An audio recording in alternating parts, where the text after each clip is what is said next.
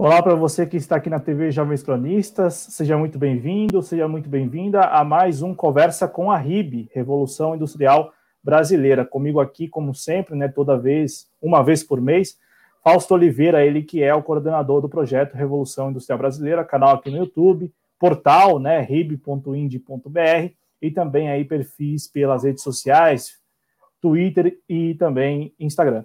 Você que vai chegando, está mais que convidado, convidada para participar da nossa conversa hoje sobre indústria petroquímica, para pegar aí como gancho essa discussão, esse debate em torno dos preços mesmo, né, dos combustíveis, do gás de cozinha, né, essa alta constante aí nos preços. E claro, né, abusar aqui da, da expertise do Fausto Oliveira para a gente entender melhor deste ramo aí da, da nossa indústria. É, você que está chegando, também peço que deixe o like, se inscreva no canal se ainda não for inscrito ou inscrito, se não conhecia o trabalho dos Jovens Cronistas. E, e, curta, viu? É muito importante que você deixe o seu like, porque é a partir do seu like que este vídeo aqui será considerado pela própria plataforma, pelo YouTube, como relevante, né? E aí o YouTube passa a recomendar para outros usuários da, da, da, rede. Fausto Oliveira, muito obrigado mais uma vez aí pela conversa com a RIB, e eu já passo a palavra para você pedindo, né, para que a partir do seu conhecimento mesmo, né, como jornalista especializado em indústria e infraestrutura, é, do que é composta a indústria petroquímica? A gente sabe que tem lá refinaria, a gente sabe algumas coisas assim, né, mas de maneira geral, enfim, ou no detalhe mesmo, o que você preferir, da forma como você achar mais adequado, do que é composta a indústria petroquímica, petroquímica no Brasil e no mundo. Boa noite, seja muito bem-vindo. Oi, Cláudio, boa noite. Você me ouve bem? Ouço sim. Legal. Legal. Eu que eu estou fazendo uma experiência aqui pela primeira vez é, usando meu celular para conseguir falar com você. Em geral, uso meu computador, então eu quis me certificar de que estaria chegando o meu sinal direitinho aí para vocês. Bom, é, então entrando no assunto, Cláudio, é, o setor de petróleo, né, depois que ele conquistou a hegemonia econômica que ele conquistou, ele, ele passou a ser um, um setor que condiciona outros setores, né? Dentro da, da língua inglesa, que também é, hegemoniza o mundo, né, você tem os setores econômicos chamados de industries, né, indústrias. Embora no Brasil indústria seja uma palavra associada à manufatura, né, na língua portuguesa. Na, na, na indústria petroleira, né, entendida nesse sentido de setor econômico petroleiro mundial, o petróleo é dividido em, entre dois grandes campos, né? E aí, quando eu falo campo, não é o campo de exploração do petróleo. Ele é dividido em duas grandes, é, é, como é que eu vou chamar? Áreas de atividade, que é o upstream e o downstream, né? O que, que é o upstream? O upstream seria aquilo que vem antes de um determinado ponto, né? E o downstream é o que viria depois de determinado ponto. Em português seria como a, a linguagem é, adequada para a geografia dos rios, principalmente, é, é, estabelece os termos ajusante e amontante. A jusante é a, mais perto da, da, nascente do rio e a montante é mais perto do, da foz do rio, né, do final do rio. E, e o upstream, então, seria o a, a jusante, né, e o downstream seria o amontante. E o que significam né, esses, esses dois termos na prática, né, dentro do setor petroleiro? Significa o seguinte: o, o upstream, ou seja, as atividades anteriores, são tudo que se refere à exploração do petróleo, à prospecção, pesquisa de, de novas jazidas, é, a geologia, toda a atividade relacionada, portanto, à é, descoberta de campos, descoberta de potenciais petrolíferos, a, a estimativa de quão é, duráveis são os campos de petróleo, quanto tem lá dentro. É, tudo isso é, é engenharia, geologia.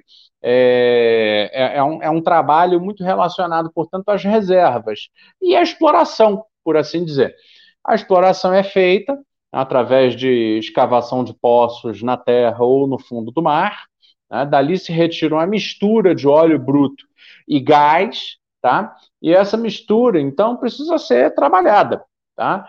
Então aí começa o downstream, né, do setor petroleiro.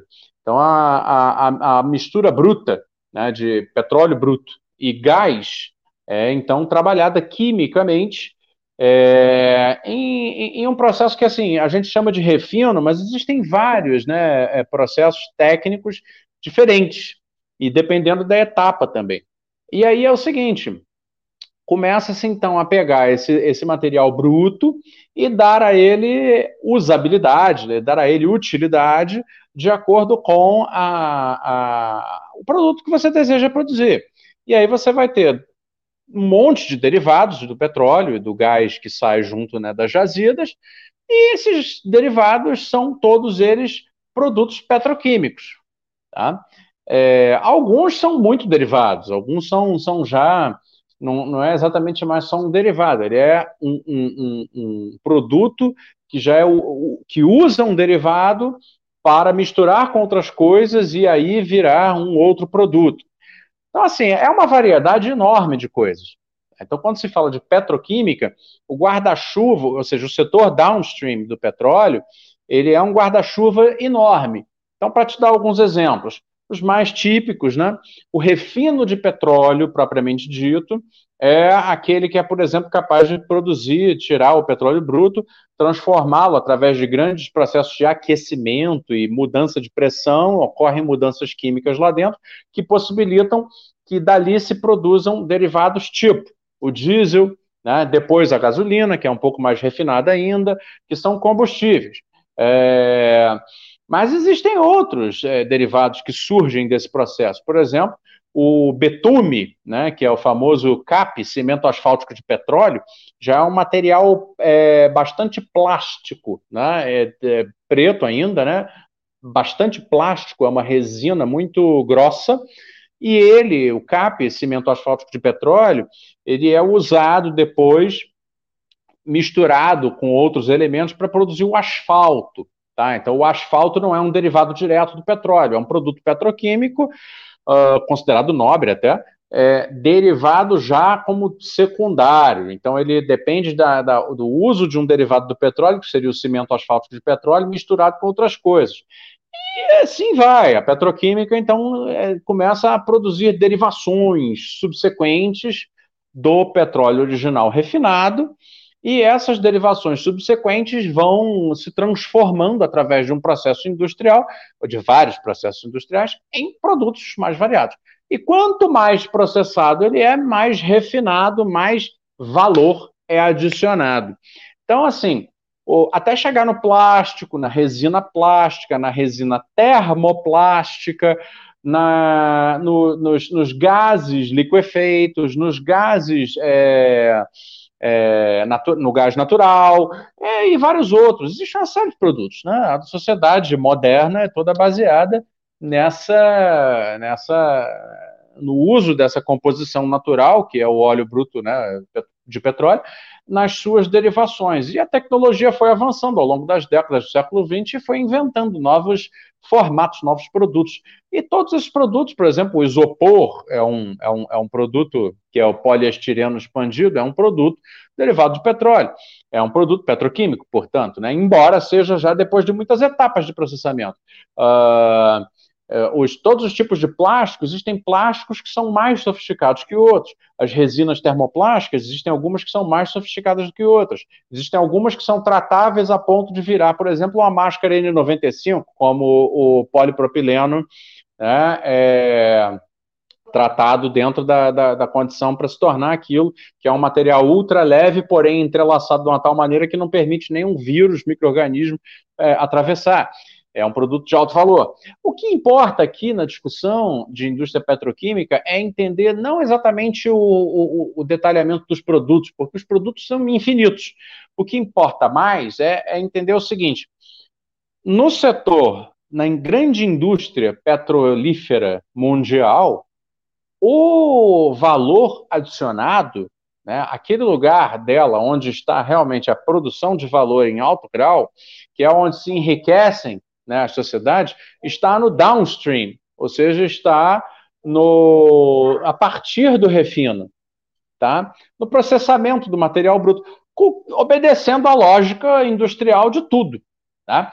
Ou seja, não é o produto natural, e portanto não são as atividades de extração do produto natural que vão fazer o enriquecimento, que vão produzir o valor. O valor vai ser feito, vai ser produzido a partir do trabalho tecnológico de engenharia, de inteligência, que é colocado em cima do produto natural. E nisso o petróleo obedece à mesma lógica de todos os, os, os aproveitamentos naturais né, que, que existem, que formaram o, o, enfim, o mundo moderno.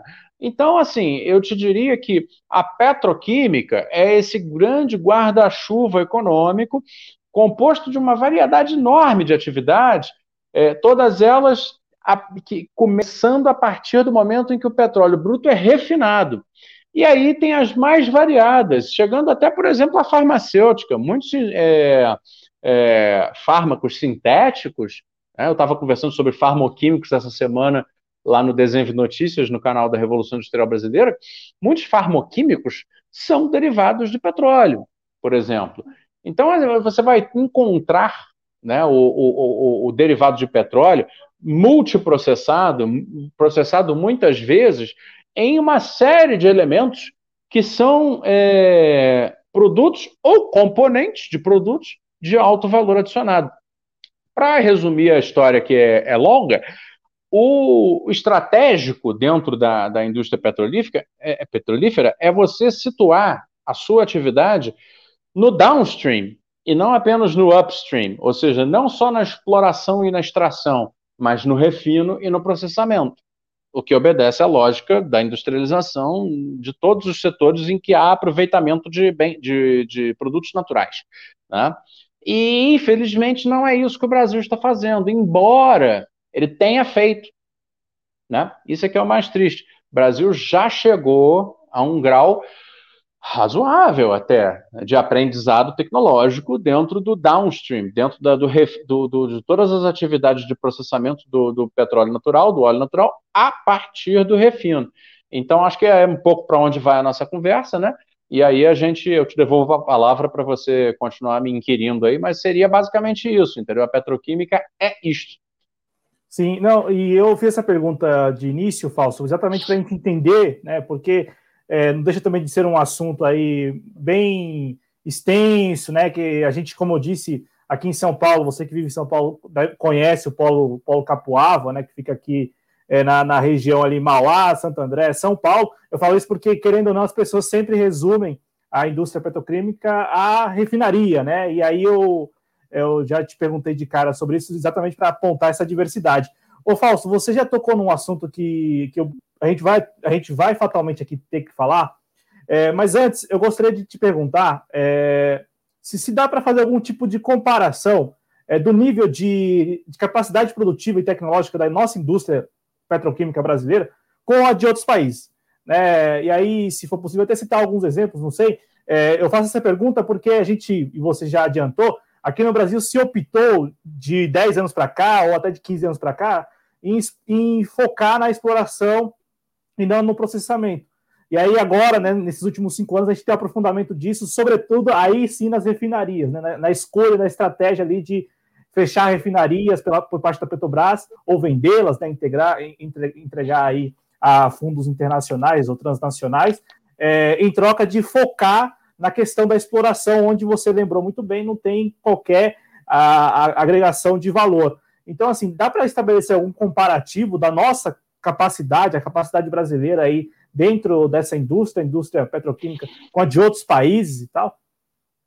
Eu acho que dá.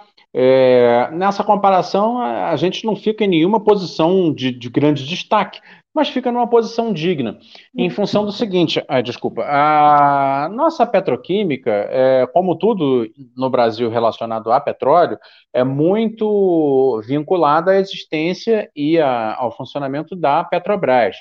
E a Petrobras, não me lembro, não, não vou lembrar agora exatamente o ano em que isso iniciou, mas foi já nesse século, iniciou uma, um processo de configuração de uma, de uma nova empresa petroquímica, essa sim petroquímica mesmo, né, é, processadora de derivados de petróleo para né, confecção de, de materiais mais finos, é, em parceria com a Odebrecht, tá? E essa empresa que se chamou Braskem, né, Braskem com K, então é Braskem com K, uh, existe até hoje que está, logicamente, sob ataque, tá envolvida, foi envolvida na, na, na, no ataque original feito pela Operação Lava Jato, tá? E, bom, Eu acho que a, a, a Braskem, como qualquer petroquímica grande, capitalizada, como ela era, né, agora, primeiro que já não é mais tão capitalizada e segundo que tá, vende, não vende, aquela coisa, né?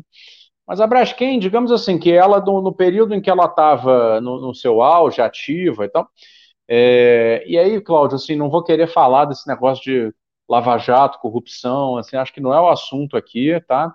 Porque aí despertaria outros debates, você sabe minha posição, é, eu acho um crime contra o país, né, que isso esteja, tudo isso esteja sendo desmontado, que a Odebrecht seja desmontada, que junto vá a Braskem, que já quase foi vendida, provavelmente o, o Roberto, o Campos Neto, né, que está lá, não, é o, é o outro. Castelo Branco. Castelo Branco, é tudo filhotes da ditadura, como dizia o Brizola, eu acabo confundindo. O Castelo Branco, que é filho ou neto, sei lá, do Castelo Branco General Marechal que governou o Brasil depois do golpe, é, provavelmente quererá vendê-la, né, de alguma maneira, a participação da Petrobras, e uma vez vendendo a participação da Petrobras na Braskem, a Braskem será alienada, vai ser vendida para alguma grande petrolífera internacional, porque, claro, ela é muito interessante. Então, ela não ocuparia uma posição de destaque no mundo, nem mesmo no seu período áureo, porém, ela ocuparia uma posição bastante digna.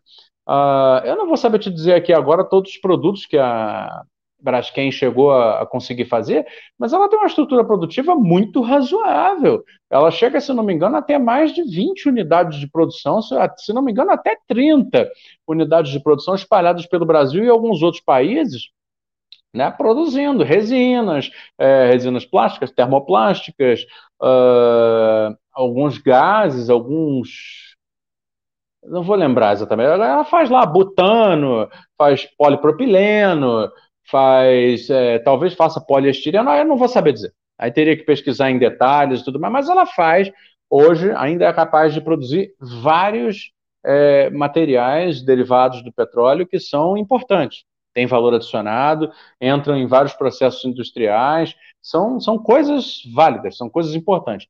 Tirando isso, é, a Petrobras, ela própria, desenvolveu certas capacidades de, de, de a partir das suas refinarias e a partir dos seus centros de pesquisa, por exemplo, o SEMPES, que fica na Ilha do Fundão, no Rio de Janeiro, onde tem a Universidade Federal do Rio de Janeiro, né, é, para produção de, de, de, produção de produtos, produção de derivados é, do petróleo.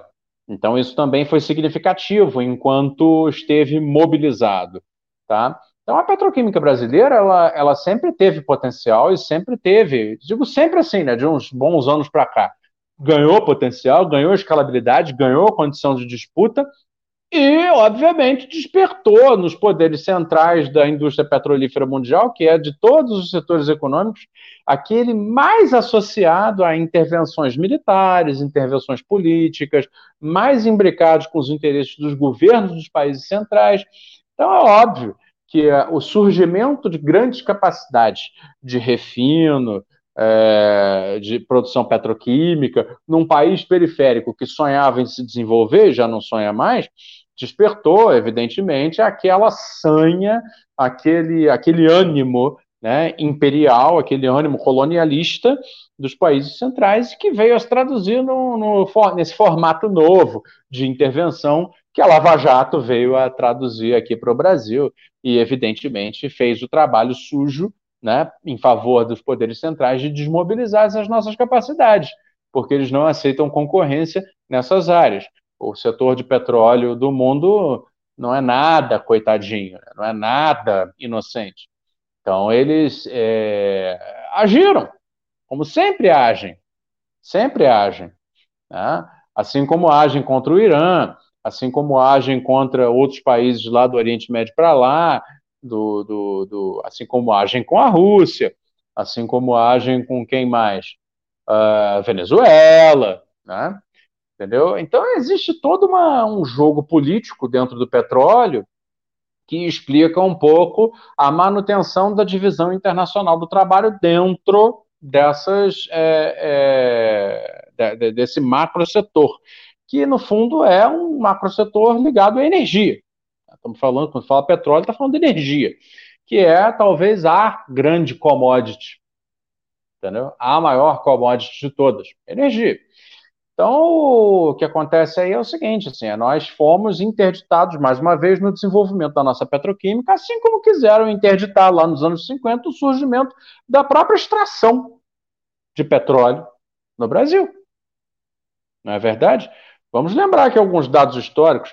Quando o presidente Juscelino Kubitschek é convidado lá pelo, se não me engano, pelo Dwight Eisenhower, na Casa Branca, a pergunta foi, Mr. Kubitschek, quando é que as petrolíferas americanas vão explorar petróleo no Brasil? Resposta do Juscelino: no que depender de mim, nunca. Acabou a reunião. Ali mesmo.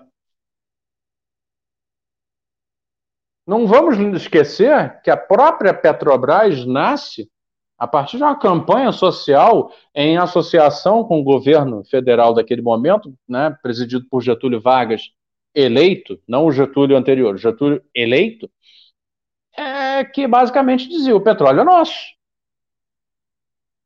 Não é? Então o derivado de petróleo também é nosso.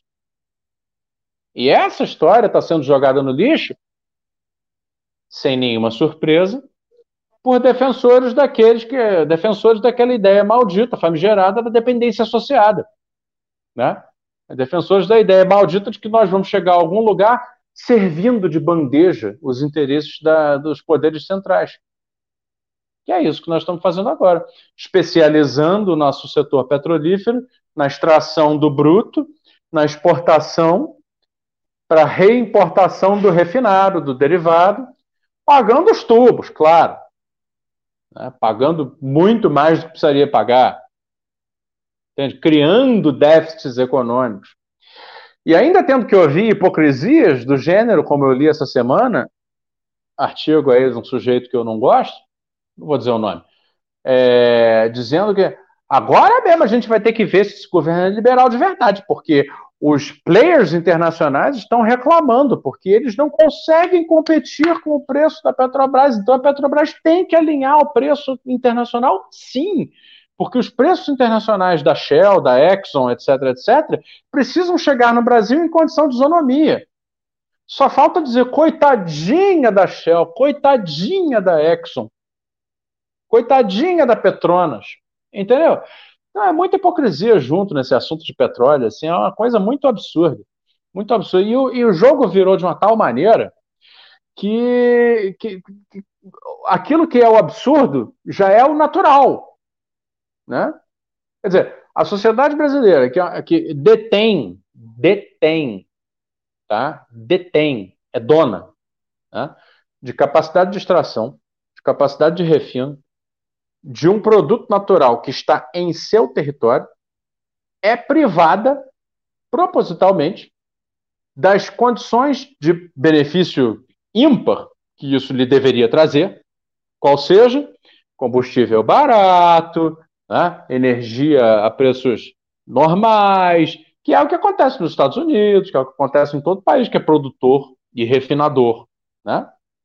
Mas nós somos privados disso e temos que achar normal né, pagarmos preços distorcidos, pagarmos o preço de como se nós não produzíssemos nada, somos importadores líquidos.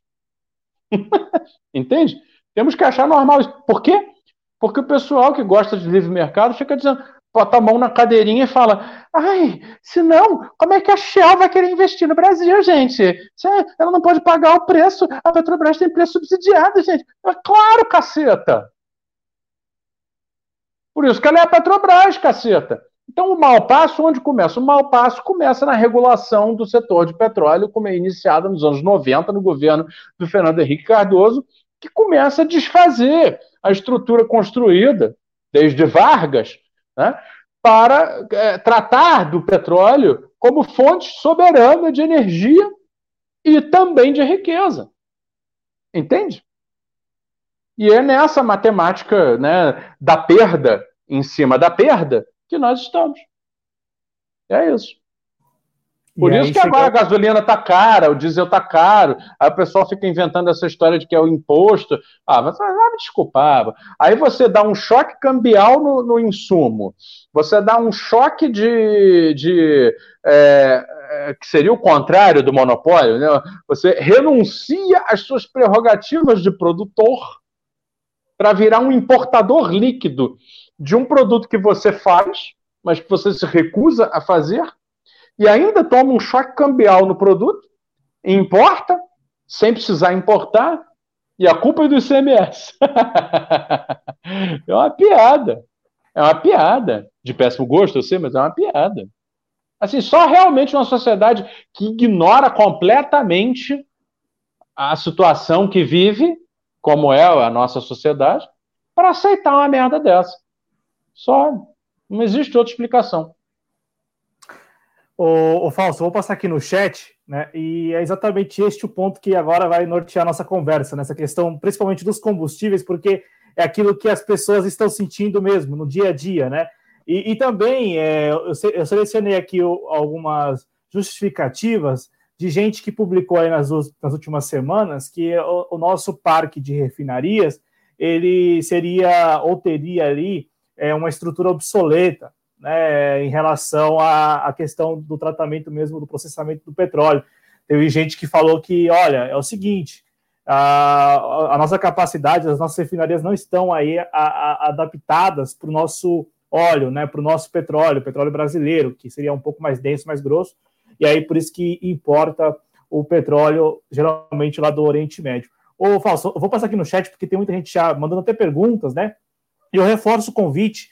Quem for chegando aqui, deixar o like, compartilhar o link e se inscrever. Se inscrever aqui na TV Jovens Cronistas e também, se ainda não conhece o trabalho do Fausto Oliveira, lá no canal A Revolução Industrial Brasileira, por gentileza, né? Sinta-se mais que convidado aí, convidada a conhecer, basta procurar aí na caixinha de busca.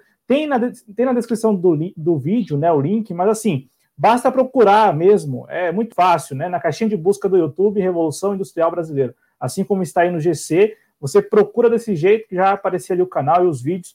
Agora com essa nova franquia, digamos assim, né? Esse, esse novo programa que é o Desenho de Notícias, mas também tem lá séries especiais e também muitas entrevistas, né? Com figuras aí do cenário econômico brasileiro. Claro, né? Sempre ali, né? A partir do ponto de vista desenvolvimentista, tá bom? É, é, para não falar, ah, tá lá recebendo gente, não, é. Não, não, falso não recebe esse tipo de gente, não. É, eu, vou, eu vou passar aqui no chat, Fausto. O ah. Combo Nielsen mandou aqui, tô na área, valeu, Cláudio Fausto. E aí ele já perguntou aqui, ele, ele perguntou assim pra gente, né? Posso fazer uma pergunta? Pode sim, Pombo. Manda aí a sua pergunta que eu repasso pro Fausto. O Moacir Surdo, grande companheiro, nosso membro aqui do canal, falando grande convidado. É, a Never falando que passou por aqui, né? Não sei se ela está por aí ainda, mas passou por aqui e disse que vai assistir mais tarde. Quem puder também, né? Deixa o like aí, é, é fundamental o like o, o F sempre aqui com a gente dando boa noite, é, o Júlio César Batista Alves com a gente aqui, e aí ele já até falou aqui, ó, o Fausto é foda, aqui. e a, a, ô Fausto, vou fazer, vou, fazer, vou fazer o seguinte, vou fazer uma pergunta do chat, na sequência a gente segue com a conversa, e depois mais algumas ah. perguntas do chat. Vou fazer essa primeira pergunta aqui, porque já que a gente vai falar agora de combustível, e você já até disse isso em outro programa, né, dessa questão dos autos aí elétricos e enfim, né, também querendo ou não, a gente está falando aí de, de petróleo e, e, combustível, gasolina, então aí é um combustível fóssil, né? Mas assim, a pergunta que veio aqui do chat é, vamos lá. Agora mudando de assunto, mas assim, não é mudando necessariamente de assunto, Júlio. A matriz energética do mundo está mudando. Assim, quanto tempo de vida tem o hidrocarboneto? E, e aí, como ganhar com isso? Na, a pergunta do Júlio César. É, então, é, posso começar a responder? Por gentileza. Então, não, essa é tipo a pergunta de um milhão de dólares, na realidade, assim, eu fico até feliz que tenha surgido. Ó, tá mudando mesmo, tá? Eu acompanho isso, cara, diariamente. É, os, os setores econômicos, principalmente industriais, que são intensivos em combustível, basicamente toda a automotiva, a automotiva off-road, tá? que é veículos para mineração, veículos para obras, é, equipamentos pesados, enfim, todo mundo que usa veículos leves, todo mundo que usa motor a combustão para alguma coisa, é, geração de energia por geradores grandes em áreas remotas, por exemplo, imagine você é, o que, que é você montar uma estrutura no meio de um deserto para fazer mineração. Você vai iluminar como? Você vai fazer o, o, o ar-condicionado ou a calefação como? Com geradores. Então, tudo isso é intensivo em combustível ainda. Todo esse pessoal está preocupado em limpar a matriz energética, de fato. Tá mesmo. E tá, mas, cara, eu, eu, eu, eu, como eu cubro essas coisas no meu trabalho, eu entrevisto gente e leio coisas né, que não saem na grande imprensa, né? É, eu, eu, eu, putz, eu acompanho isso há anos, assim, é uma paranoia, uma corrida maluca para, primeiro, reduzir as emissões, tá? Através de pós-tratamento de motores, então o after treatment dos motores, hoje em dia, nos países desenvolvidos, é, é rigorosíssimo, né? Existe uma tabela de, de é, graus e que, que foi uma, uma, uma, definição num acordo internacional, que foi feito assim, uma tabela de graus de permissão de emissão, tá? E aí se colocou isso ao longo do tempo. Então, hoje, os, os países desenvolvidos estão no grau já 5 e passando do 5 para. Não vai ser 6, porque eles não chamaram de 6, mas é, é o 5 Plus. Aí tem uns nomes lá, o Tier 5 para os Estados Unidos, Stage 5 para a Europa. É, se for para veículos on-road, caminhões e ônibus, né? O nome é Euro 5. Enfim, tem toda uma série de classificações e categorizações aí que inventaram criaram para é, organizar a transição para o combustível, ah, para o motor de baixa emissão. Tá? E isso, naturalmente, forçou a indústria petrolífera a refinar mais o combustível. Então, tem toda uma organização aí que está dando resultado. Aqui no Brasil, por exemplo, nós estamos no Tier 3 para off-road equipamentos. Né? Para veículos, aí é diferente, porque aqui inventaram o motor flex, a gasolina brasileira é misturada com álcool anidro, que foi uma coisa ótima que o Brasil fez, tá? Depois, se quiserem, posso entrar nesse assunto também. Seja como for, essa transição está em curso e é uma transição pesada, né? é, um, é um movimento macro da indústria. E ele indica já uma outra transição dentro dessa transição, que é a transição rumo à eletrificação. Né?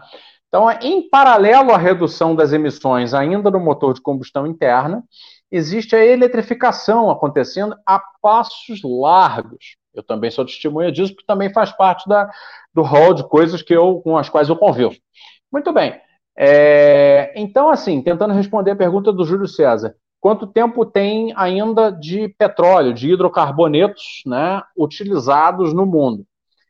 Depende de que tipo de coisa você está falando e depende das condições políticas, tá? Porque petróleo e petroquímica é política.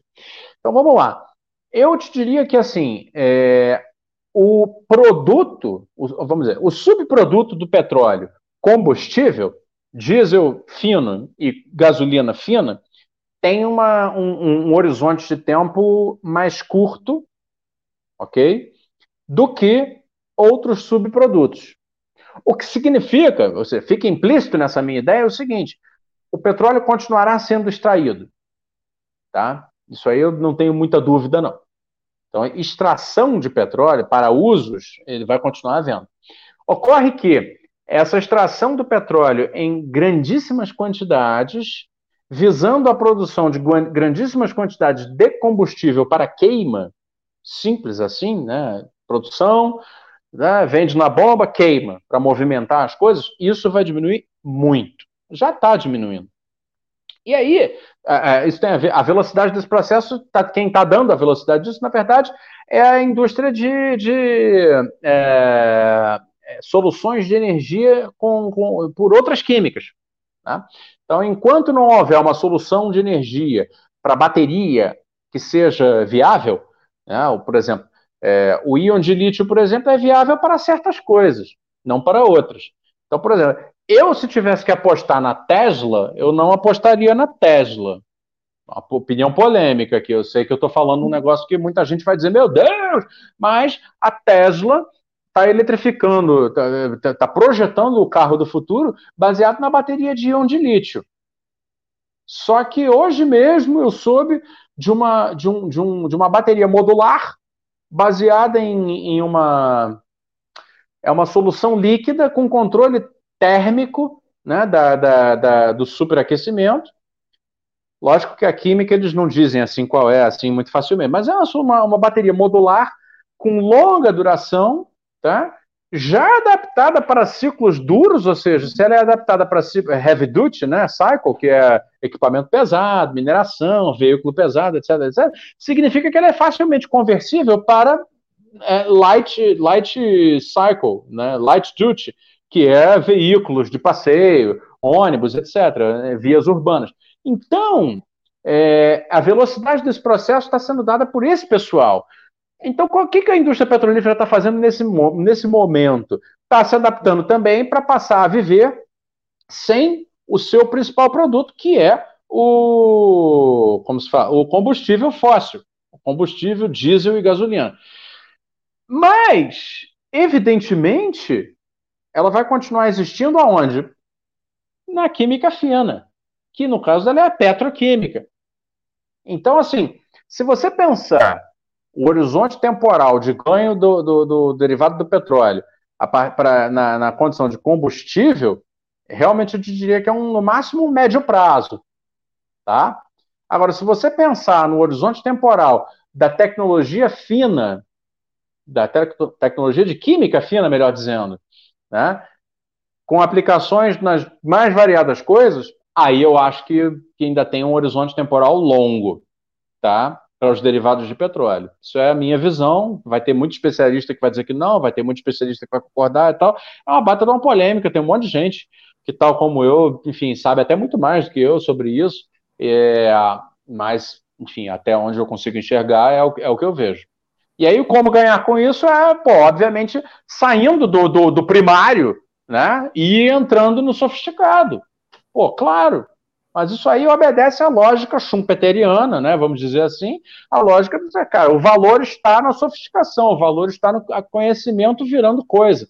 Né? O valor não está na simples extração e venda do produto natural. Isso aí, o valor nunca esteve aí. Vai continuar não estando.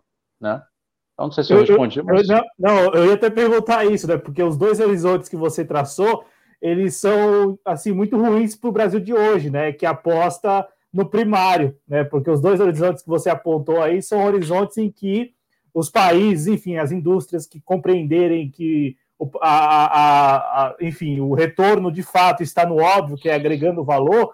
É, o Brasil hoje não agrega, não, opta né, por não agregar valor, é, estaria, enfim, né, sairia muito prejudicado né, nesse, nesses dois é. horizontes que você aponta como os dois horizontes assim, possíveis aí, a médio é. ou a longo prazo. Né? É, é, é desastroso. É. Agora, é, tem o seguinte: é, o Brasil está optando pelo primário nisto e em todo o resto. Né? Como a gente sempre critica aqui no nosso programa mensal. É. Ô, ô, Fausto, e aí, já pegando como gancho isso mesmo, né? Dessa opção aí do, do, do Brasil, ou, ou, ou melhor, dos nossos gestores, né? enfim, desses é, que estão neste isso. momento em postos-chave, estratégia e tal.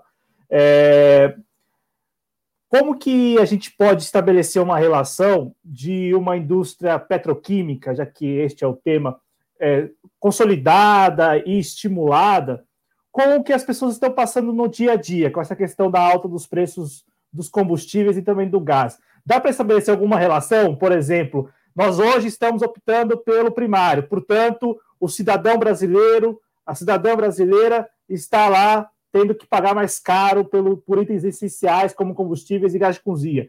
Ah, estamos optando, o Brasil passa a optar por agregar valor, né, por é, estimular é, é, este ramo da indústria. E na ponta, o cidadão e a cidadã brasileiros é, passam a, a, a, viver melhor ou a ter uma condição de vida melhor exatamente por essa opção então, é, tem como estabelecer uma relação é, de causa e efeito aí, né, nesse, nessa situação de o que se opta como melhor, por exemplo, para a Petrobras, determina como as pessoas no dia a dia vão, vão lidar com a sua condição de vida mesmo, né, com a questão de ir ao posto de gasolina, com, a, com aquilo que é, assim, para muitos brasileiros muito difícil, que é você ir no depósito de gás ali, né, o, o depósito e tal, e não ter ali como comprar o botijão, ou ter que juntar dinheiro para comprar um botijão a gente está falando aqui de coisas, é, de itens essenciais mesmo, né? De primeira necessidade aí dos brasileiros. Tem como estabelecer uma relação do que estamos vivendo, dessas opções que, são sendo, que estão sendo feitas com o que as pessoas estão tendo que lidar no dia a dia?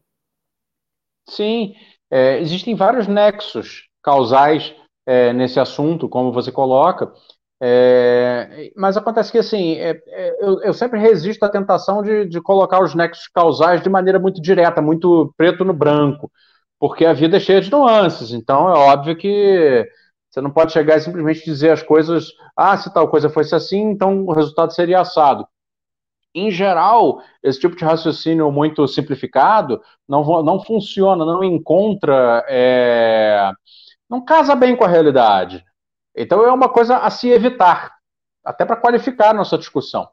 É, olha, primeiramente, eu te diria o seguinte: vamos estabelecer algumas coisas. Um, dado que a matriz de transporte brasileira é quase toda ela rodoviária, e que no Brasil né, não existe veículo elétrico, praticamente, tem uma ou outra coisa aqui ali, mesmo assim só em cidades, então é óbvio que a circulação da produção né, pelo mercado interno, está movida a diesel, que é um derivado do petróleo. Portanto, qualquer modificação de preço que se sinta no, no, no insumo diesel se né, refletirá nos né, preços de tudo aquilo que é transportado pelos caminhões movidos a diesel da matriz rodoviária brasileira. Então, isso é uma coisa que tem sido muito falada e tal. É, só para deixar como um elemento. O segundo elemento que eu queria colocar aqui é o seguinte, é, aí já menos falado. Existem certos setores dentro de uma, de uma economia, e aí pensando a economia como físico, tá? como instalações produtivas, ok? É, existem certos segmentos disto, das instalações produtivas físicas de uma economia, que são monopólios naturais. O que é um monopólio natural? É uma determinada atividade que, por suas características intrínsecas, materiais, é, não são é, é, passíveis de concorrência.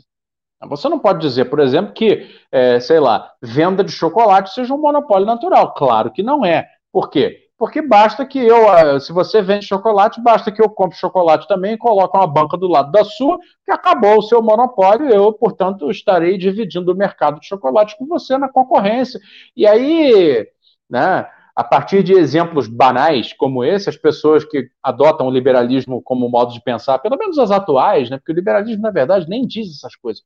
Essas pessoas concluem, um, através de uma extrapolação metafísica subsequencial muito na verdade alucinada, concluem que qualquer situação de abertura de mercado para concorrência baixará os preços. Por quê? Porque nessa hipótese né, é, banal e ao mesmo tempo folclórica, quase, você na sua banca de chocolate e eu na minha banca de chocolate estamos competindo pelo mesmo consumidor. Qual é o instrumento de competição que eu e você temos? Claro, eu posso vir com um chocolate melhor e você vir com um chocolate menos bom, etc. Mas basicamente nós teremos uma guerra de preços que em tese beneficiará a pessoa que quer comprar o chocolate. Ou seja, essa visão esquemática de que concorrência é igual a, a, a, menor preço sempre em qualquer situação e que isso sempre em qualquer situação é benéfico àquele que consome, é, não encontra nenhuma é, é reflexo na realidade. Tá? Ou encontra muito poucos reflexos na realidade. Por quê? Porque a realidade é cheia de detalhes, é cheia de problemas. Né? É, então, eles sim fazem esse raciocínio limitado de colocar nexos causais simplistas, que eu tento evitar nas minhas colocações. Até porque, eu, porra, se eu fizesse isso, eu estaria indo contra princípios éticos pessoais meus. Eu não posso simplesmente chegar e dizer, ah, meu amigo, propor uma solução fácil dessa. Eu não posso. Então, assim, dito isto, o que é um monopólio natural? Né? Um monopólio, esse sim que se justifica economicamente. É aquela atividade em que a, a, a realização própria do trabalho, do serviço, da produção, impede a abertura ao concorrente. Então vamos lá. Eu hoje até falei disso no Desenho de Notícias. Extração de um recurso natural inflamável, sensível, é, que necessariamente tem que ser em grandíssimas quantidades transporte deste insumo continuamente, porque o uso lá na ponta consumidora, o uso dele, a demanda por ele é contínua, tá? Então vamos raciocinando. É, e processamento e provisão, ou seja, fornecimento. capilarizado pela sociedade, pelo mercado, tá? Essa atividade é um monopólio natural, que é o quê? Extração de é, é, combustíveis fósseis, como petróleo e seus derivados, e gás e seus derivados. Tá? Então, assim, você não pode querer quebrar monopólios naturais em nome de ideologia de concorrência, de defesa de concorrência, que, aliás, é o que estão fazendo agora, reclamando defesa de concorrência contra um fato que é uma, uma, uma quase que uma, uma característica física né, do setor. Você não pode alegar defesa de concorrência, que é uma ideia de princípio ideológico liberal, em cima de uma, de uma estrutura que fisicamente é organizada para monopólio. E, no entanto, esse tipo de insanidade prospera no Brasil, tá? Prospera graças à nossa mídia, graças aos comentaristas, graças às pessoas que prometem veleidades do tipo: ah, você vai pagar menos no preço final na bomba, vai pagar menos no botijão, e a nossa política industrial é energia barata, como eu escutei numa palestra lá na Abimac, já faz dois anos. É uma pessoa do governo, do Ministério da Economia, dizendo isso. Muito bem. Então, o monopólio natural tem que ser mantido como monopólio. Você pode até pegar e privatizar ele inteiro, mas ele será sempre um monopólio. Porque você não pode ter duas empresas pegando o mesmo petróleo, processando o mesmo petróleo, pegando o mesmo gás, processando o mesmo gás e distribuindo para o mesmo mercado. Não existe isso. Ou você divide em zonas do país, um país continental, tudo bem, beleza. E você, se você quiser privatizar, você até pode privatizar. Mas sempre será uma empresa realizando esse tipo de atividade por região, no mínimo. Tá? Muito bem. Dito isso, o que o Brasil está fazendo é, é tentar subverter a lógica do monopólio natural, visando né, o desfazimento da, do, do, do detentor do monopólio natural atual, que é a Petrobras. Com todos os defeitos que tem, a Petrobras detém o monopólio natural historicamente. O interesse dessa gente é tirar ela do monopólio natural e passar para outros, que são quem? Shell, Exxon, Petronas, Total e outras grandes companhias de energia petrolífera do mundo. A maioria das quais, aliás, estatais, tá bom? E aí, é, numa perspectiva da, da, teoria da dependência associada, de transferir propositalmente riqueza nacional para agentes internacionais. Né? Isso é proposital, tá, gente? Assim, eu sei que é absurdo, mas é proposital, é assim que eles fazem. E aí, o, o, isso cria uma dissonância isso cria uma incompatibilidade. E essa incompatibilidade vem a se refletir também na instabilidade dos preços que o consumidor vem a pagar. Então, fiz o interregno aí do monopólio natural. Terceira coisa, a, o elemento final, que é o seguinte: a, a, a, renúncia brasileira às capacidades internas de produção de combustível, tá? É, evidentemente, coloca sobre a responsabilidade de outros a produção do nosso combustível, porque afinal de contas o mercado continua, as pessoas continuam demandando combustível. O setor de transporte precisa de combustível todos os dias. Né? E o setor de transporte parando, a gente sabe o que acontece, foi a greve dos caminhoneiros, as pessoas ficam sem comida. Então, assim, é óbvio que a economia precisa girar, continua funcionando. Então, uma vez que outros passam a ser responsáveis pela provisão do combustível para o mercado doméstico, esses outros cobrarão o seu preço, e se o preço é internacional, então, beleza, então a gente paga preço internacional. Quando a Petrobras decide, lá no governo do Temer, fazer uma nova política de preços, tá? a precificação do seu próprio produto que sai da sua refinaria, em, emparelhado ao preço internacional, isso significa basicamente dizer o seguinte: Ora, é como se, então, o combustível comprado da Petrobras fosse o mesmo que fosse comprado do outro, do agente internacional. Então, e aí eles suavizaram isso em função da greve dos caminhoneiros de 2018, unicamente pelo fato, ou melhor, unicamente pelo meio de é, dilatação do prazo de correção, tá? Dilatação do prazo de correção do preço. O preço estava sendo, na época do Temer, reajustado a cada, sei lá, três dias. Isso é uma coisa que. Não é à toa que deu uma greve de caminhoneiros. O cara falou, porra, eu, eu, eu, olha o tamanho do Brasil. Pensa.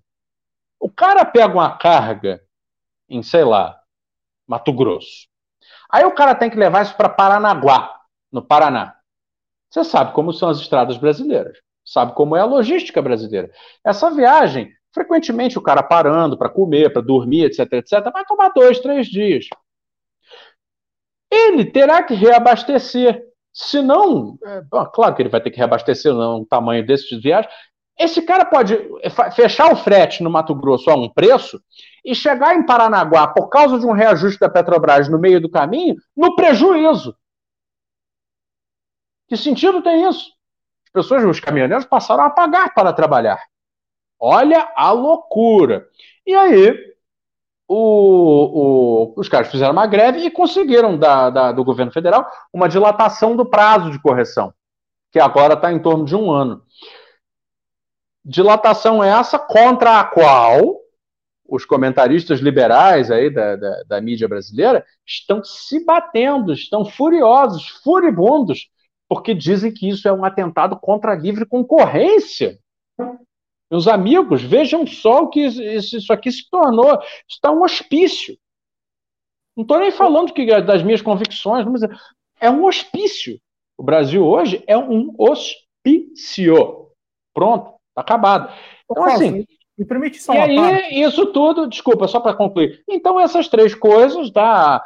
É, essa política de preço, mais a questão da, da, da, da, tratar monopólios naturais como se não fossem, em função de mecanismos liberais ideológicos de defesa de concorrência, e mais o óbvio impacto do preço de um, de um, de um, de um insumo equiparado é, internacionalmente, sensível às flutuações de câmbio nos preços domésticos através da cadeia da correia de transmissão do preço pela, pela via do transporte de tudo que nós consumimos, cria esse mal-estar na sociedade de agora estar tá pagando cinco cacetadas por litro da gasolina e vai estar tá pagando caro por tudo que chega na gôndola do supermercado em função de uma inflação que não devia existir.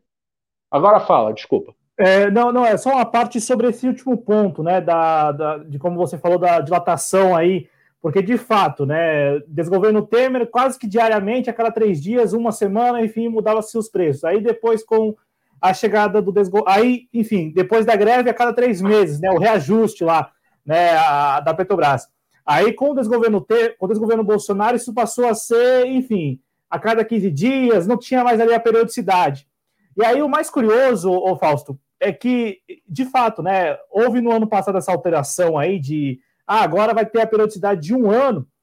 Curioso, coincidentemente, quando o, o preço do, do, barril de petróleo estava em queda. Aí, não, não, eu, eu digo isso porque quando seria o momento de repassar, digamos assim, uma queda né, no preço do, do combustível e tal, a Petrobras optou por alargar esse período para ter tempo, né, de repente, de é, e aí é, é, muito curioso isso, né? É muito curioso como é, é, é, é funciona sempre assim, né? Quando é para reajustar para cima, para mais, tudo funciona bem.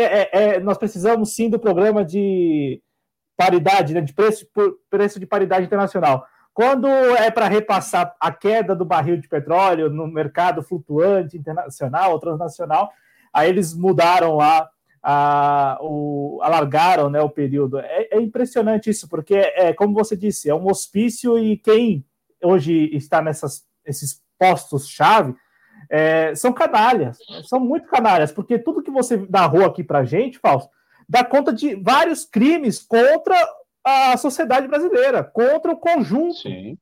Né? Sim. Crimes mesmo, porque, veja, a, a, é. única, a única conclusão que nós podemos tirar do que você trouxe é Há pessoas hoje ocupando esses postos, então, presidência e gestão da Petrobras, presidência e gestão da Eletrobras, por exemplo, enfim, de outras tantas é, empresas, instituições assim muito importantes do nosso patrimônio público, apenas exclusivamente para sucateá-las e entregá-las. É, é, é, a conclusão que, que nós tiramos é esta: que há pessoas hoje que estão nessas posições exatamente para isso, apenas isso. Porque até a, a argumentação que existe, como você trouxe aqui, é, é uma argumentação muito frágil, né, que não, se sustenta. Você, você bem colocou né, aqui para a gente. Então, assim, é, é, é, são crimes que estão sendo cometidos contra o conjunto, então, portanto, não cometidos apenas contra o Cláudio, contra o Fausto, mas contra o conjunto mesmo, né, contra a, a, os 200 milhões de habitantes que, que este país tem. Né? E é preciso colocar dessa forma, porque essas pessoas, quase, quase com certeza, ou para não dizer que com certeza, não serão responsabilizadas. Ah, não. É, ao contrário, o que nós vimos recentemente com o Wilson saindo da Eletrobras, com toda a pompa e circunstância, né? Sai, nem saiu ainda, como mas assim. Grande vítima, como, né? É, como grande vítima e ao mesmo tempo, é, Fausto, bem quisto né, pelas pessoas. Nossa, o Wilson fez o que pôde. O Wilson é, é o cara. E agora é CEO lá da BR Distribuidora, que também era um ativo já entregue à iniciativa privada, um ativo que era da, da Petrobras. Ô, ô Fausto, para a gente aqui também seguir com este tema, que é um tema assim muito caro, porque uh, literalmente muito caro, né? Porque a, a, as pessoas, de fato, elas estão sentindo mesmo, né? Só que elas não compreendem, por exemplo, Fausto, que quando a, elas não conseguem fazer essa, esse link, né? Um link que eu acho que é necessário e importante. Quando a Petrobras, por exemplo, opta por vender uma refinaria como vendeu semana passada, né, do Alves lá no interior da Bahia, e vendeu, assim, a, pelo que diz o Instituto, vou até pegar o nome aqui, o, o Instituto de Estudos Estratégicos de Petróleo, Gás Natural e Biocombustíveis, o INEP, pela metade do preço, né? então assim, não, não, é, não, teria nem preço, porque como é um ativo estatal, não era nem para ter preço de mercado nem nada, mas enfim, tem lá os estudos e tal, apontava que valeria o dobro do que saiu lá para o fundo dos Emirados Árabes, né?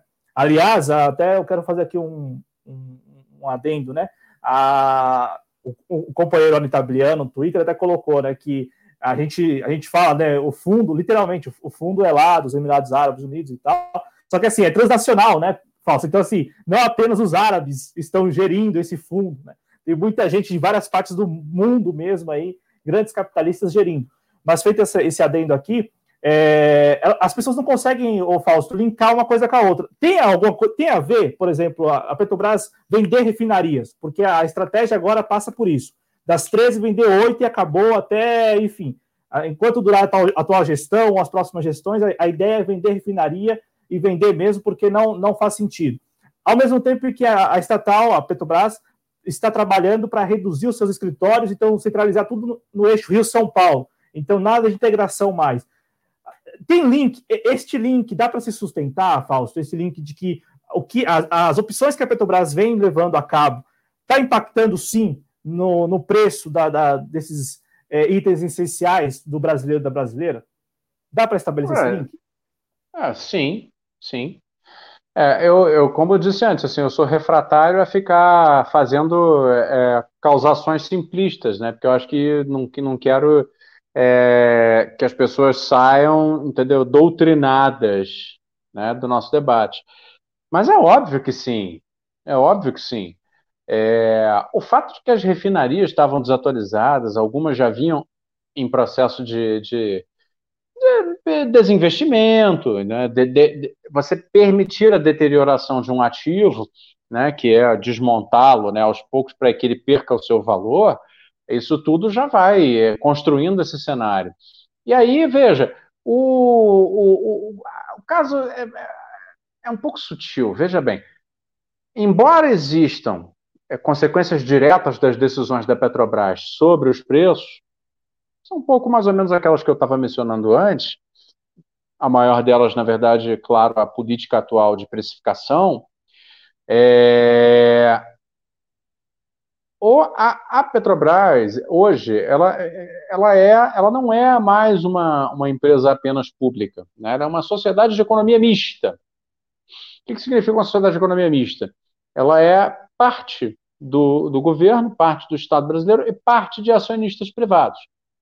Sendo assim, ela é negociada em bolsa, tá? O Estado é o acionista majoritário, mas ela é negociada em bolsa com é, um volume expressivo do seu capital, né? E das subsidiárias que ela ainda detém. Tá? A holding ainda detém certas subsidiárias e, portanto, também vai no pacote, entendeu? É, de oferta de participação acionária em bolsa. Ou seja, tem muito investidor privado diretamente interessado naquilo que a Petrobras entrega como participação de lucros, como dividendos. Tá? Então, veja bem, a Petrobras hoje, apesar da sua função social, da sua necessária posição estratégica, dela ser uma detentora de monopólios naturais, é, dela ser uma empresa com, com, com, funções específicas, que muitas vezes são funções é, para além do simples empresarial, ela é, foi direcionada a, pela gestão atual e a anterior também, os últimos anos, né? A ter uma preocupação corporativa como se fosse uma empresa de mercado apenas. Tá? Então, hoje, o acionista da Petrobras, né, os acionistas da Petrobras, eles têm muito mais poder dentro da empresa do que tinham antes. E o governo né, é o, o, o, o que cede esse poder ao não usar as suas prerrogativas de gestão, de planejamento estratégico, né, de, de, de, determinação de, de, é, decisões. E isso, óbvio, tem muito a ver com o fato de que a Petrobras esteve no centro dessa desmoralização completa, né, via a Operação Lava Jato, que aconteceu. É, e aí, óbvio, é, foram feitos contratos fraudulentos? Foram. Mas, assim como as empreiteiras brasileiras foram penalizadas quando não deveriam ter sido penalizadas, em função de gestão fraudulenta, e não houve a separação da responsabilidade individual de executivos né, e a manutenção dos empregos e das empresas. No caso das empreiteiras, das empresas de engenharia, tampouco houve a separação disto no caso da Petrobras em função disso que aconteceu. E por isso que a Lava Jato foi esse ataque à soberania brasileira, como foi. É a empresa estratégica, a empresa que, que, que, que, que é, é, tem responsabilidade econômica sobre insumos sensíveis, cujos impactos são sentidos por todos, né, e que tem essa, é, essa missão desde a sua fundação, é, renuncia a esse propósito, dizendo: não, agora eu tenho que ser compliant, eu tenho que ser limpa, tenho que ser tenho que estar em conformidade com as melhores práticas de gestão e administração corporativa internacionais. Tudo isso muito bonito, muito legal, muito elogiável pelas Miriam Leitões da Globo News, porém significando a retirada da empresa nas suas próprias prerrogativas de que planejamento estratégico, determinação de preço, é, determinação de investimentos, determinação, portanto, do, do rumo do país no que diz respeito à energia que move a sua economia. Quem ocupa esse espaço? A porra do mercado. Né? E ao ocupar esse espaço, o mercado começa a fazer determinações em função dos seus interesses. Através de quê? Quais são as correias de transmissão de poder do mercado sobre uma empresa, uma sociedade de economia mista, como é o caso da Petrobras. Assim como fazem também no setor elétrico, na Eletrobras fazem a mesma coisa. As, as correias de transmissão são quais? Mídia, opinião, formação de opinião, uh, empresas privadas que participam do ecossistema, né, são chamados stakeholders, né, hoje em dia, é, e esse pessoal começou a ganhar muito poder nos últimos anos, começou a ganhar poder de determinação, começou a participar de reuniões com gente importante, começou a ter acesso a gente importante, a falar alto demais através dos jornais e televisão, etc, etc, etc. Então, veja, é, essa, essa, esse conjunto de decisões por não agir, né, porque são decisões por inação que provocam que as ações do mercado ocupem o espaço da direção né, daquela empresa que deveria estar dando as cartas, como sempre deu, é que provoca esse cenário em que os mecanismos de produção do, do malefício econômico acontecem, tá? Em lugar dos mecanismos de produção do benefício econômico, que sempre aconteceram e deveriam continuar acontecendo. Porque a Petrobras não é para gerar lucro para acionista coisa nenhuma. A Petrobras é para gerar segurança energética para a economia brasileira. É para isso que ela foi feita. É para isso que ela existe.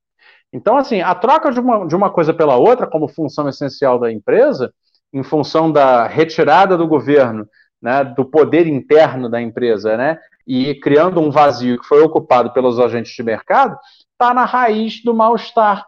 A distribuição de malefícios econômicos Está aí aos olhos de todos, todo mundo pagando, e a omissão da sociedade completa, ninguém fala nada.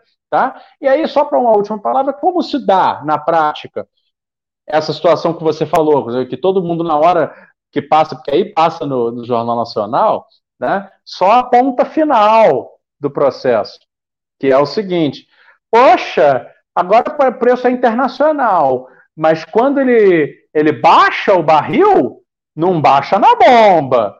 Mas quando ele sobe no barril, ele sobe na bomba. Onde é que está o problema? Aí vem o pessoal todo fazer a, salamaleque conceitual, a falsidade, a mentira, é uma mentira.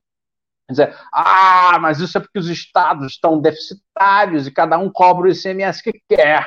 E aí uma reforma tributária precisa tirar dos estados o ICMS e baixar. E aí o Bolsonaro vem com esse projeto aí maluco de, de fazer a redução do preço do, do combustível na ponta consumidora através de redução de tributo, sendo que o tributo é responsável por uma porcentagem até pequena relativamente ao preço total, a composição total do preço, num contexto de choque cambial sobre o preço, num contexto em que a Petrobras decide se retirar, ou seja, aniquilar o seu próprio poder decisório sobre o preço, ou seja, é o hospício. É o hospício. E aí, por que, que você tem a dissonância entre barril que sobe, bomba que sobe, barril que desce, mas bomba não desce? Pelo seguinte, meus amigos, uma vez que o poder decisório tá, da, sobre a comercialização interna dos combustíveis no Brasil foi renunciado e o mercado toma conta, na prática, do poder da, da, decisão sobre a formação do preço dos combustíveis, você usa mecanismos como, por exemplo, o seguinte: datas de validade de contrato.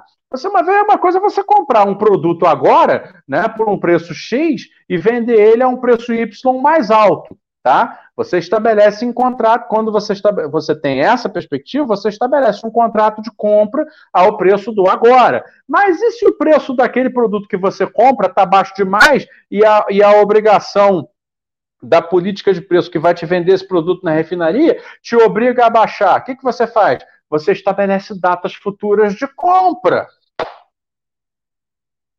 E aí essas mumunhas comerciais que hoje estão abertas, são liberadas, tá? dentro da, da, da, dessa não gestão tá? do setor energético brasileiro, está entregue, já está entregue, é que provoca essas dissonâncias.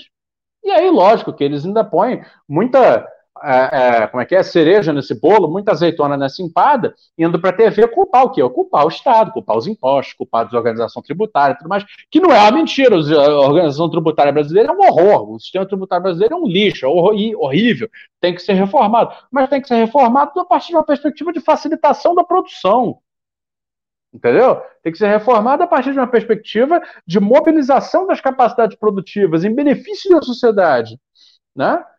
Agora, vamos lá, retire agora o ICMS do, dos combustíveis. Você acha que ele vai cair na proporção que o ICMS corresponde dentro do valor do combustível? Não vai. Vamos dizer, na média, o ICMS corresponde entre 10% e 14% do preço do combustível na bomba. Retire o ICMS. Faça agora, agora, hoje, no Brasil, isenção total de ICMS nos combustíveis. Vamos ver se o combustível vai cair na bomba entre 10% e 14% de acordo com o Estado. Vamos lá. O que vai acontecer é que você vai garrotear ainda mais os estados brasileiros, né, que eles têm na venda de combustível, naturalmente, uma fonte privilegiada de arrecadação. Que eles perderão. Uma vez perdendo, ó, então vamos lá. Menos bombeiro, menos polícia, tá? Menos hospitais estaduais e serviços estaduais de, de saúde, ok? Menos compra pública de remédio, menos compra pública de gás, menos compra pública de insumos hospitalares em geral, né? Vamos lá, menos professor pago, tá? Pode, pode anotar, vai, a fila tá longa, né? Isso é a desorganização socioeconômica é, extrema, isso é o caos. É o caos se fizerem isso. Você entendeu? E aí, lógico, vai todo mundo de pires na mão para a União, dizer, olha, eu não consigo, ir para o STF, dizendo, olha, eu não consigo cumprir com as minhas responsabilidades constitucionais mais, sem o ICMS dos combustíveis. Mas aí, claro, a Shell, a Total, a Petronas, a Exxon, etc., vão estar todos muito felizes. Por quê? Porque vão dar de brinde ali um descontinho de 3%, entendeu? Para poder dizer, olha lá como que liberou e melhorou. e vai ter um monte de babaca no Brasil que vai bater palmo. Entendeu? E é isso aí. Assim se produz esse hospício que nós chamamos de sociedade brasileira atualmente. Né? Entendeu? Então é isso, assim, enquanto não se voltar à regulação do setor, enquanto não se voltar a, a, a, Petrobras usar suas prerrogativas de controlar e fiscalizar essas contratações, controlar a comercialização, controlar é, é, o, o, o, a produção mesmo e a própria venda né, desse insumo tão essencial, entendeu? Que lhe permita, inclusive, voltar a fazer investimentos sérios em tecnologia petroquímica, etc. Que já, hoje em dia isso já virou luxo, né? Nós estamos apagando incêndio, entendeu? Mas, enfim, corolários positivos de uma retomada né, seriam esses.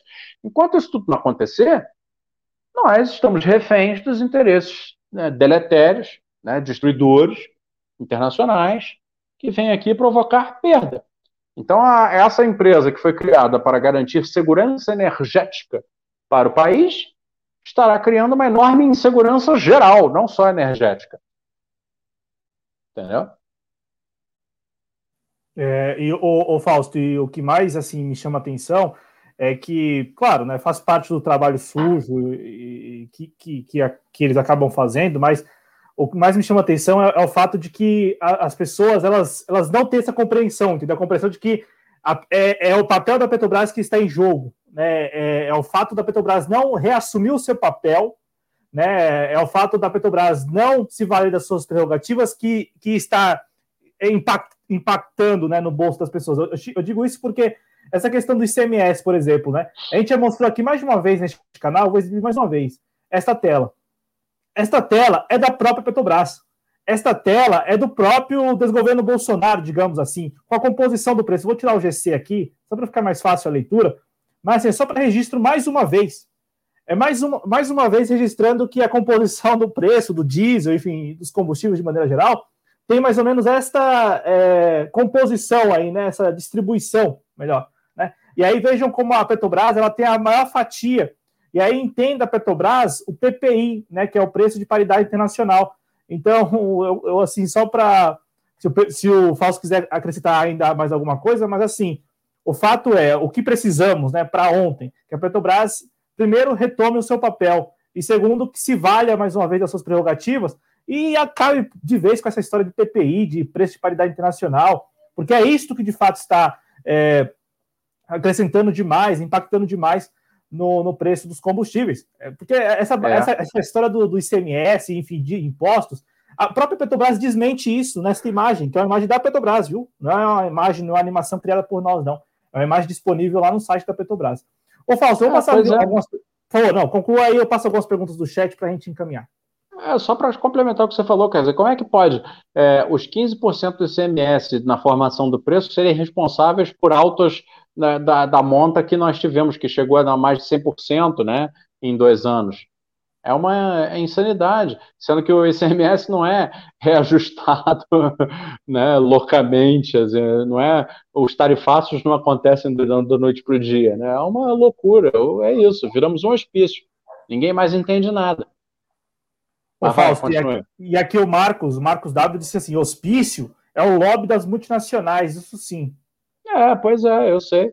Só que o lobby das multinacionais coloca é, dentro do Brasil, é, é, estabelece um, um, trabalho maldito, né, de desorientação da, da sociedade.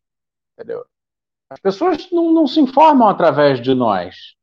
Lembra disso, Marcos? As pessoas se informam pela Rede Globo. As pessoas se informam mais pela live do Bolsonaro diária do que através de pessoas como nós. Isso, então, quando a informação chega, né, da, da, da, maneira como chega, através da Miriam Leitão ou através do Paulo Guedes, que no fundo dá na mesma, é, bicho, entendeu? A desorientação está feita, está formada. Então, quando eu falo hospício, é, é, o resultado do trabalho desses caras, né? Agora é isso, a Miriam Leitão deve viver uma vida muito confortável, né? Ganhando né, as, os convites para palestras pagas que ela ganha, etc, etc, os patrocínios, etc, etc. O Paulo Guedes certamente está multibilionário por essas e outras tenebrosas transações. E assim vários outros desse pessoal plutocrata que sai por aí, entendeu? Destruindo a porra do Brasil em função de benefícios próprios e desorientando as pessoas. Que hoje em dia, se você não vê uma greve, você não vê um protesto, você não vê nada, as pessoas mal criticam. Mal criticam. É mais fácil você ver uma pessoa hoje é, é, porra, sair por aí, entendeu? Né, com a macaca, porque, sei lá, entendeu? Uma, uma, uma escola decidiu proibir a presença de um aluno com síndrome de Down, que é uma coisa terrível, não tenha dúvida, entendeu? do que por, por isso aí, que é um, um, tem um efeito lesivo sobre milhões e milhões e milhões de pessoas. Né?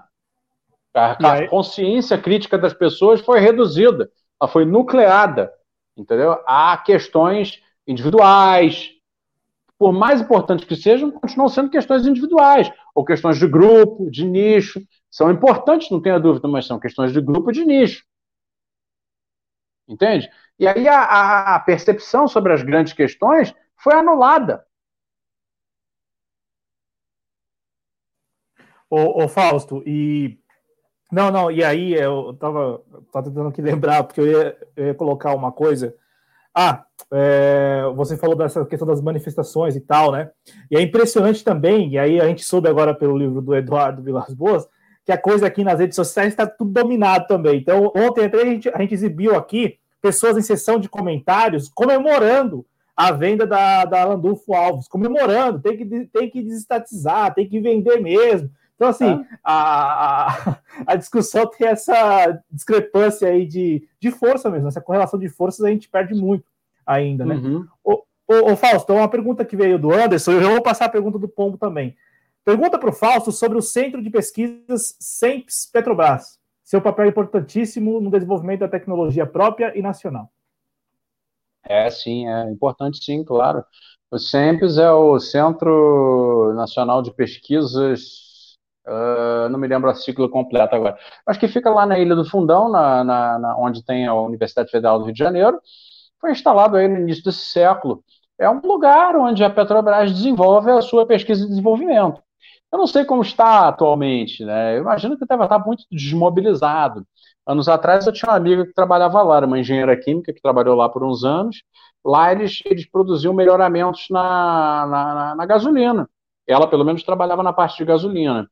O, o, o, trabalho do SEMPES tem muita participação, tem uma coisa importante que foi feita com participação do SEMPES, é, enquanto a Petrobras ainda né, investia nesse tipo de coisa e dava esse tipo de contribuição para a segurança energética do Brasil, é, na, na, na, composição da, do combustível brasileiro, que é, uma, é um combustível específico e que tem a ver também com a que veio a ser participante de uma inovação tecnológica brasileira, que foram os motores flex, que é a mistura do, do combustível fóssil brasileiro com o álcool.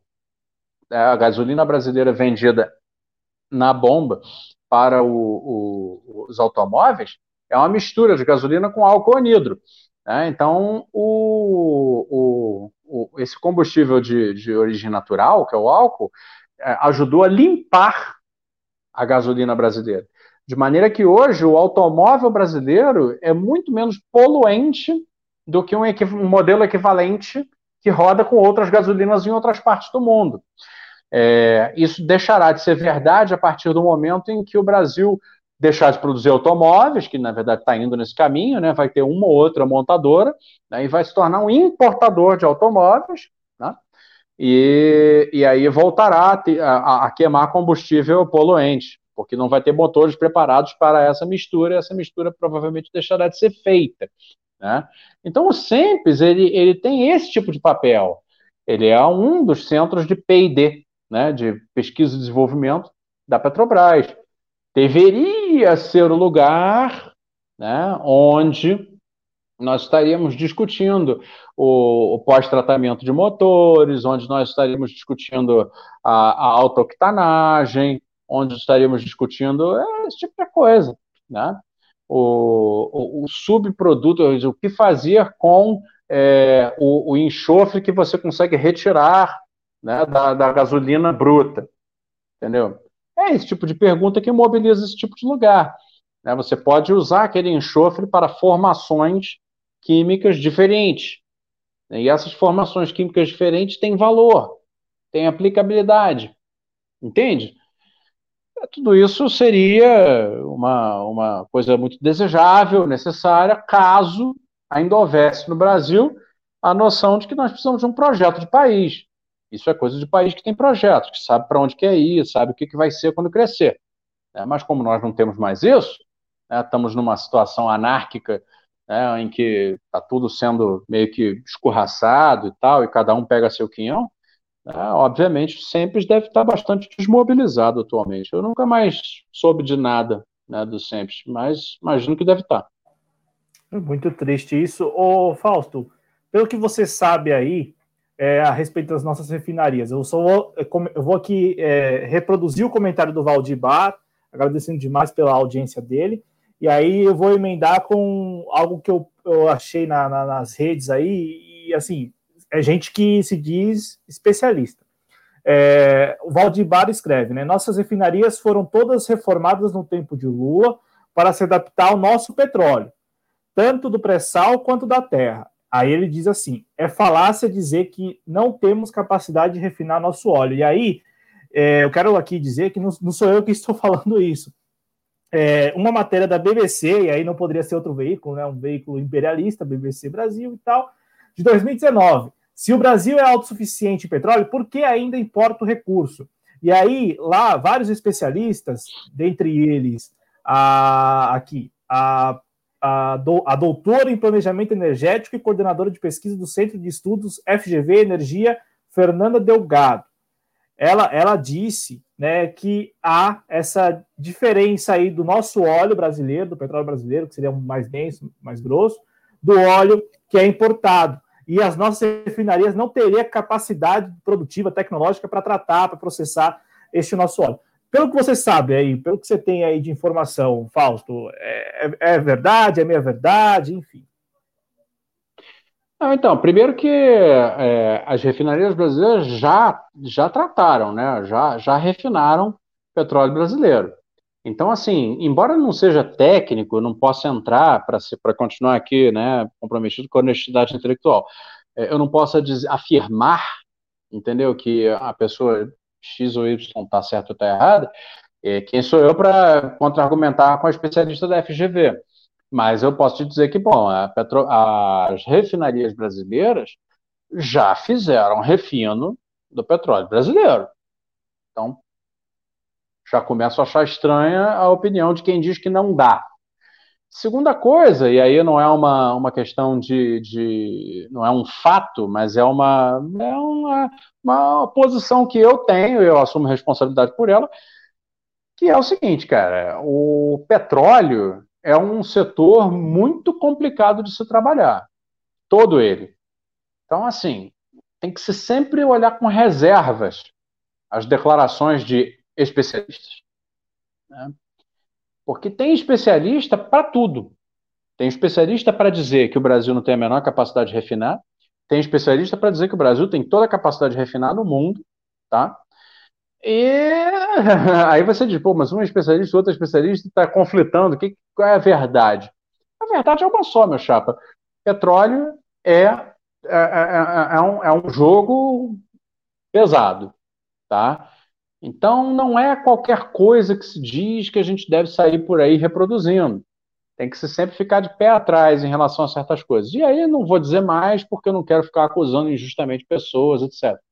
Eu acho que a capacidade brasileira de refino ela era insuficiente e agora está sendo desmontada, obviamente vai ficar menos suficiente ainda. É, talvez por defasagem tecnológica, e aí eu acho que a Petrobras né, começou a tentar resolver isso através de iniciativas como o Simples e algumas outras, mas também por questão quantitativa, tá? As refinarias nunca foram grandes o suficiente e nunca foram numerosas o suficiente. Né? Os, a, a, grande, as grandes crises brasileiras do final da década de 70 para cá, né, mesmo sem desmontar juridicamente a Petrobras, fizeram mal à empresa. Tá? Então, impediram a empresa de, de, de realizar investimentos que pudessem resolver esse tipo de coisa. Então, por aí eu acho que existe um vetor de explicação também. Entende? Porque seria, teria sido necessário, até por causa da descoberta do pré-sal, que é um óleo completamente diferente daquele que se extraía antes, na camada pós-sal e na terra, tá? Então seria, teria sido necessário adaptar realmente a capacidade brasileira de processamento, né? A partir de, por exemplo, a descoberta dos grandes campos do pré-sal. É, e isso foi feito? Olha, se foi, foi só iniciado, porque não deu tempo. Entende? Então é, é óbvio que a capacidade brasileira de refino não estava a contento. E não estava a contento porque, pô, você vem de décadas de desinvestimento, retirada de, de, de, capital da empresa pelo Estado para outras funções. A empresa teve seu caixa né, esvaziado algumas vezes para outras funções, por exemplo, cobrir rombos fiscais, pagar coisas aqui e ali, etc. Contratos fraudulentos, que também houve. Né? E agora, por uma política deliberada de deixar de controlar a sua própria economia. Então, a somatória dessas coisas realmente deve levar a, a, a capacidade de processamento a, a, um déficit, entende? Então, a situação já, já vem ruim, não é de agora. E aí você tem um outro problema, que é o seguinte, quer dizer, você tem uma, uma, uma, uma associação, uma joint venture com uma empresa privada brasileira, instalada no território nacional, com altas capacidades e muito promissora, para a petroquímica fina, que poderia vir a financiar, porque a, Petrobras era acionista em, sei lá, 40% da Braskem, né? Dali, desse negócio, poderiam ter surgido capitais, entende? Que poderiam ter modernizado a capacidade de refino para questões menos sofisticadas, como é o caso dos combustíveis. Né? Esse é um elemento, uma conexão que o pessoal não faz muito. Entende? Então, ainda é que você esteja respondendo aquela pergunta, né? Ainda que você esteja respondendo aquela pergunta de onde veio o dinheiro, né, para fazer isso. Você respondeu agora, né? Desde Entre que a Petrobras outras... tivesse valido esse do, da, sua presença na Braskem. Entre outras fontes, né? Entre outras fontes. O, o volume encontrado e extraído do pré-sal, por exemplo, é, fez o Brasil ficar autossuficiente em petróleo, autossuficiente em petróleo bruto, tá? É, o que significa que dava ao, ao, Brasil o direito econômico de fazer aquilo que os Estados Unidos fazem, que é guardar reservas de petróleo. Guardar reservas de petróleo, que é o que os Estados Unidos fazem, significa ter um ativo econômico cujo preço flutua no mercado internacional. Então, se você tem um milhão de barris de petróleo guardados, guardados, fechadinho, guardadinho, bonitinho. Do petróleo do, do, do, do fino, que é o do pré-sal, né? Você pode, você tem um ativo econômico que hoje em dia está valendo, sei lá, um bilhão, dali a pouco está valendo um bilhão e meio. Tem um dia que ele pode estar tá valendo dois bilhões. E você, com esse ativo, você pode guardar mais, formar mais reservas e usar essas reservas tanto para venda direta, se for o caso, como proteção contra choques no preço. Né? Então, se você extraiu e guardou, você toma um choque no preço, digamos que por alguma razão macroeconômica seja necessário, independente da política de preços internacionais, seja necessário você subir o preço na refinaria. E isso vai impactar no consumidor, né, por causa do efeito de capitalidade via transporte. Você poderia usar a reserva de petróleo né, para. É, seria como estoques reguladores né, que a Conab fazia não faz mais na questão de alimentos. Você pega o estoque regulador, queima ele um pouco para regular o preço do mercado. Entendeu? Aí você pode fazer a venda direta, assim como você pode fazer a emissão de títulos. Ah, eu tenho aqui esses, esses, esses barris de petróleo, milhões de barris de petróleo guardados, é, sou dono, né, e posso fazer debêntures, que são instrumentos financeiros de captação de recursos, em função da valorização futura desses ativos. Entendeu? É uma jogada de maior risco? É. Mas a Petrobras é soberana para fazer isso, teria perfeitamente é, perfeita capacidade de fazer isso. Então, de onde vem o dinheiro? De várias fontes. De várias fontes. Ela nunca foi uma, uma, uma empresa incapaz de gerar recursos. Entende? Diferentemente do que falam. Que ela é uma empresa que consome recursos. Né? Aí já é a pura difamação. Né? É a estratégia de difamação que se coloca né, de maneira recorrente na, na, no Brasil neoliberal, dos anos Fernando Henrique para cá, né, para tentar destruir, tomar de assalto o patrimônio, a segurança energética do Brasil. Simples. Fausto, eu vou passar aqui a última pergunta do chat. Eu só quero perguntar ao Pombo se ele se ele viu que o Fausto respondeu aí, assim, falou um pouco dessa, dessa questão do pró-álcool, né, quando ele se referiu aos motores flex. É, é a mesma coisa, né, Fausto? Ou eu estou equivocado? Não, tá. Não, mais ou menos. O pró-álcool. Então, pode falar. O Pro, Pro Álcool é uma, uma iniciativa lá dos, dos anos 70 de utilizar a cana-de-açúcar para. Ah, estou vendo agora, pede para o Fausto falar do Pro Álcool. O Pro Álcool, então, ele começa lá na ditadura militar, como um programa de tentativa de, de fazer uma, uma coisa diferente do, do, do, no setor automobilístico, que era o carro movido a álcool. Né? Não é a mesma coisa que temos hoje, né? Isso que temos agora, até chamaram de pró-álcool, né? Anos atrás, agora poucos anos atrás, chamaram de pró-álcool, mas não era a mesma coisa do pró-álcool original. Ali, esse, o mais recente era a, a criação de uma nova tecnologia de combustíveis, misturando uma certa porcentagem de álcool anidro no, na gasolina, né? E derivando disso, uma iniciativa industrial dos motores flex, que eram motores que tanto podiam rodar com essa gasolina aditivada com álcool anidro e álcool. Então é uma coisa diferente. O que foi feito lá nos anos 70, 80 era, era separado, era, era um, um, uma tentativa de criar dois segmentos e dois mercados de combustível dentro do país. E aí, se foi acertado, se não foi, tudo mais, te falar que eu conheço bem menos sobre isso até, mas eu, eu acho que era válido como intenção. Afinal de contas, não andou muito para frente. Né? O carro a álcool, como se chamava na época, não, não, não vingou tanto quanto o carro normal. Né? É, foi pouco vendido tal. Eu acho que a indústria automobilística também não deve ter tido a vontade de apostar, deve ter apostado contra. Era muito comum esse tipo de coisa. Né? Então eu imagino que não deve ter andado para frente mais por esse tipo de razão. E aí foi desmobilizado. E voltou depois com esse nome, mas já era, uma coisa completamente diferente, numa iniciativa que essa sim foi, foi, foi interessante. Entendeu? Foi interessante, que veio a dar nos motores flex e na gasolina mais limpa, né, que é a que nós usamos hoje na, na, no transporte das cidades. Está aí, então, o registro. É, a última pergunta, Fausto, aqui do Leandro Ferrari, né? Ele veio aqui mais cedo, ele disse que não ia poder participar aqui da live, mas deixou uma pergunta. É, o que, ah. que você está ah. achando da, da FENEME, né, assim que se fala, eu acho, produzindo caminhões elétricos lá em Caxias do Sul, ah. também do Rio Grande do Sul, Leandro?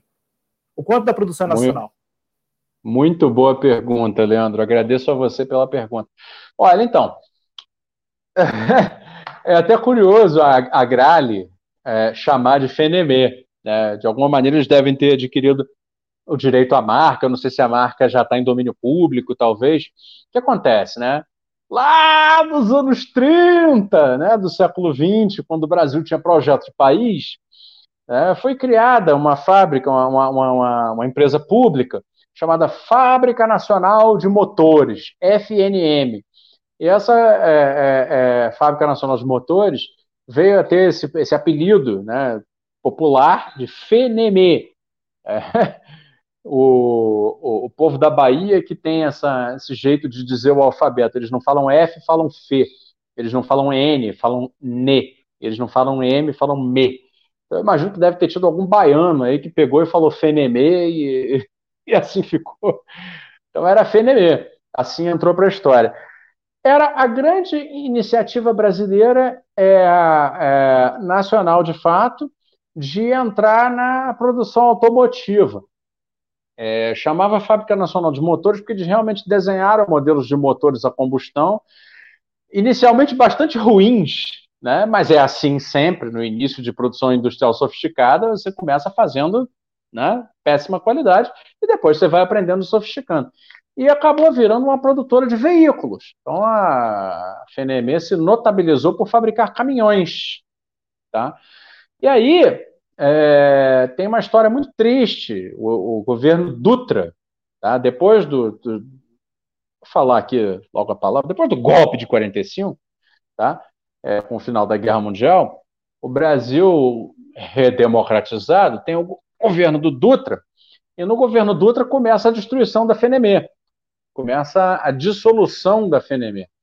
E aí é um processo super horroroso, assim, que vai durar até 67, 68, se eu não me engano, quando a FNM já é completamente descaracterizada vai acabar na mão da Alfa Romeo, da Itália, que ainda mantém no Brasil uma fábrica até o fim dos anos 70, já como, como Alfa Romeo, que era parte da Fiat, se eu não me engano. É, e aí era um negócio que só dava prejuízo, tinha virado uma espécie de autopeça e tudo mais, só dava prejuízo para os italianos, eles acabaram fechando. E assim foi o triste fim da FNM que já tinha deixado de ser nacional, de, de, deixado de ser desenvolvedora há muito tempo. E aí ficou só essa memória. Né? E aí, hoje em dia, com essa transição da, da, do, dos veículos para veículos elétricos, né, com a, o início do fim da, do motor a combustão, a Grale, que é uma empresa do Rio Grande do Sul, do grupo Stedley, né, é, resolveu de alguma maneira, eu até vou dizer para vocês, eu solicitei uma entrevista com a Agrale sobre esse projeto e eles não me atenderam. E aí eu fiz contato com empresários de Caxias do Sul, que são amigos meus, para que alguma coisa se pudesse fazer. Eu, eu, queria perguntar coisas né, à Agrale, porque o projeto é da Agrale. É... E eles até agora não conseguiram nada, tá? Mas eu pela... Bom, e qual é o projeto? O, o projeto da Agrália é relançar a FNME como uma fabricante de modelos de caminhão elétrico de pequena capacidade, movidos a bateria. É, e aí, é, inicialmente, eles lançaram a notícia dizendo que aquilo era um projeto com um cliente. Depois, mais tarde, veio descobrir que esse cliente era a Ambev. Então, qual é a ideia?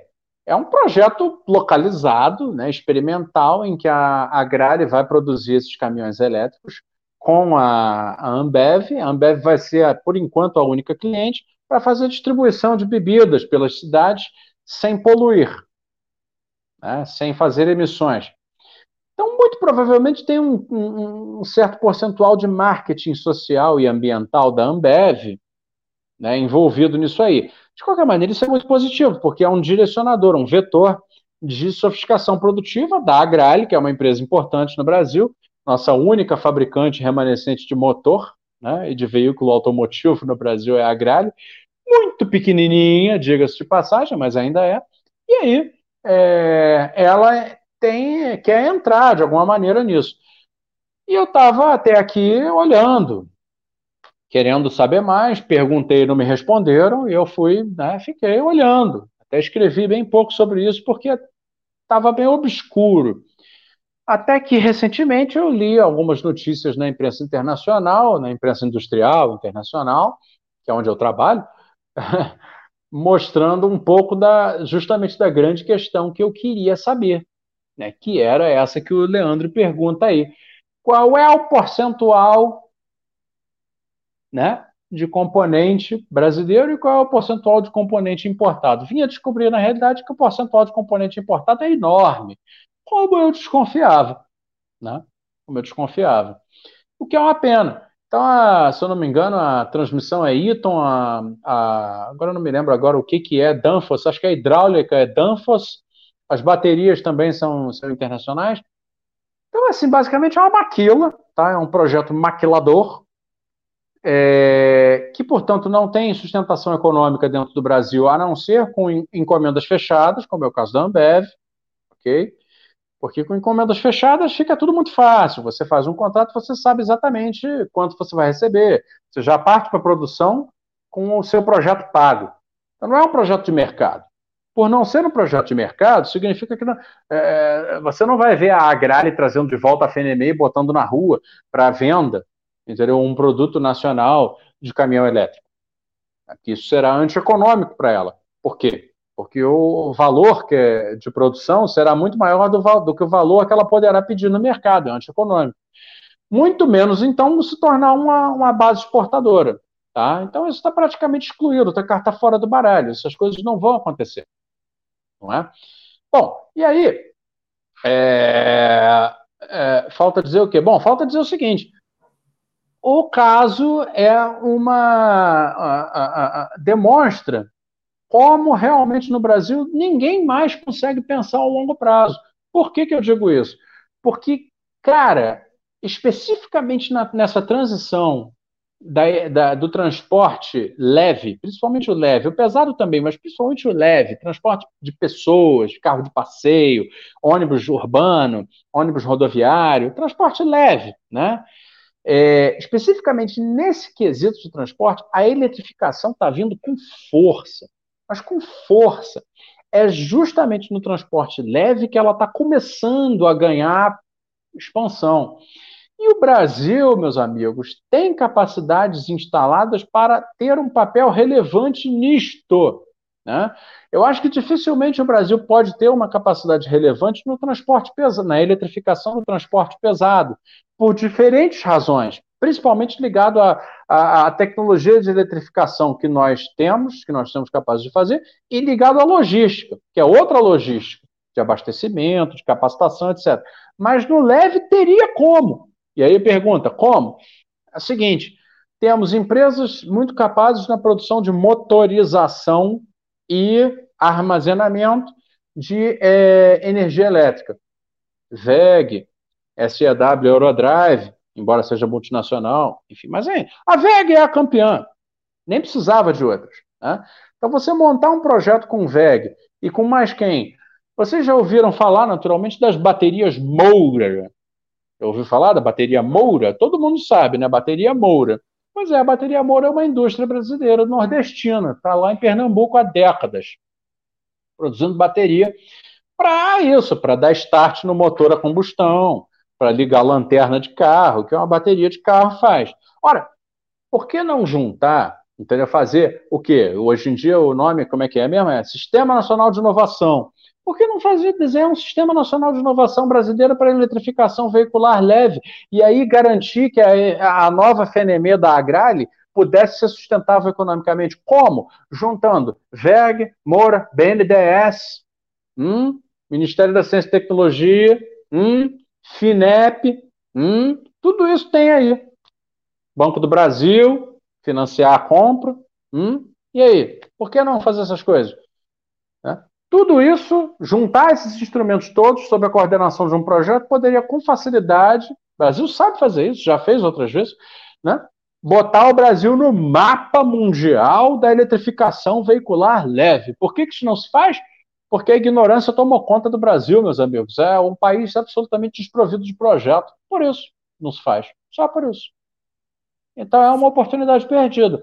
Não será a FNM da Agrale, né, nas condições em que ela está sendo feita, que vai levar o Brasil a participar disso dignamente. Fausto, eu só tenho a agradecer, viu? Agradecer por mais esta conversa aqui na TV Jovens Cronistas. A gente tem que encerrar aqui, porque na, sequência aí tem o, o, Informa, né, com o Pedro e com o professor Ulisses, lá do Rio Grande do Sul. Eles que vão comentar bastante aí sobre o dia, as manchetes da política nacional. Mas eu quero aqui, já que tem ainda muitas, tem algumas perguntas no chat, eu quero fazer o seguinte. Na, vou passar a palavra para o Fausto para ele fazer as considerações finais dele e convidá-lo a falar da iniciativa que ele, né? É, é, a iniciativa muito democrática, porque ele perguntou antes para a comunidade se queria, e a comunidade do canal disse que sim.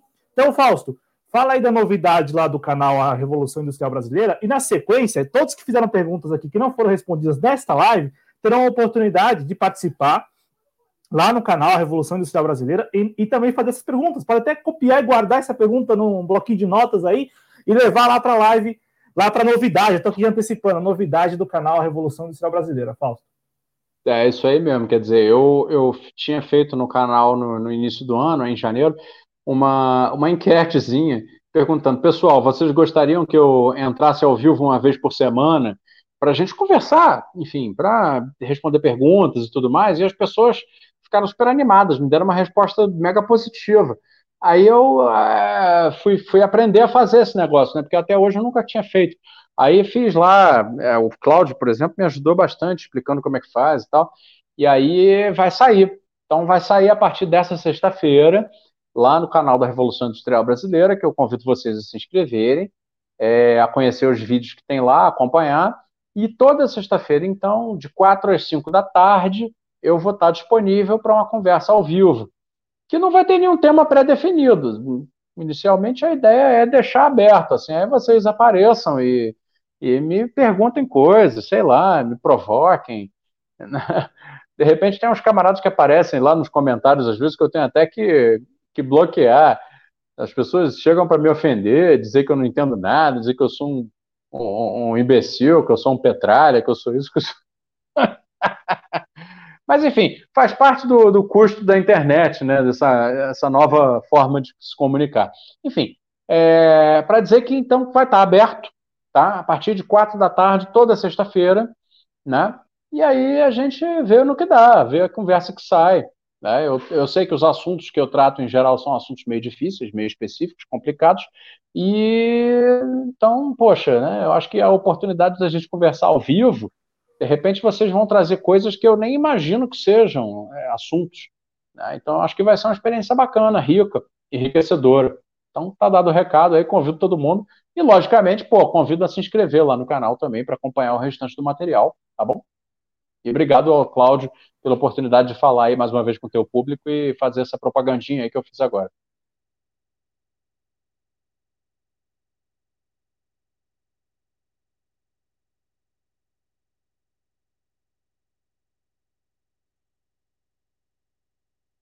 Uh, eu não sei, mas assim, para mim travou tudo aqui, viu, Cláudio?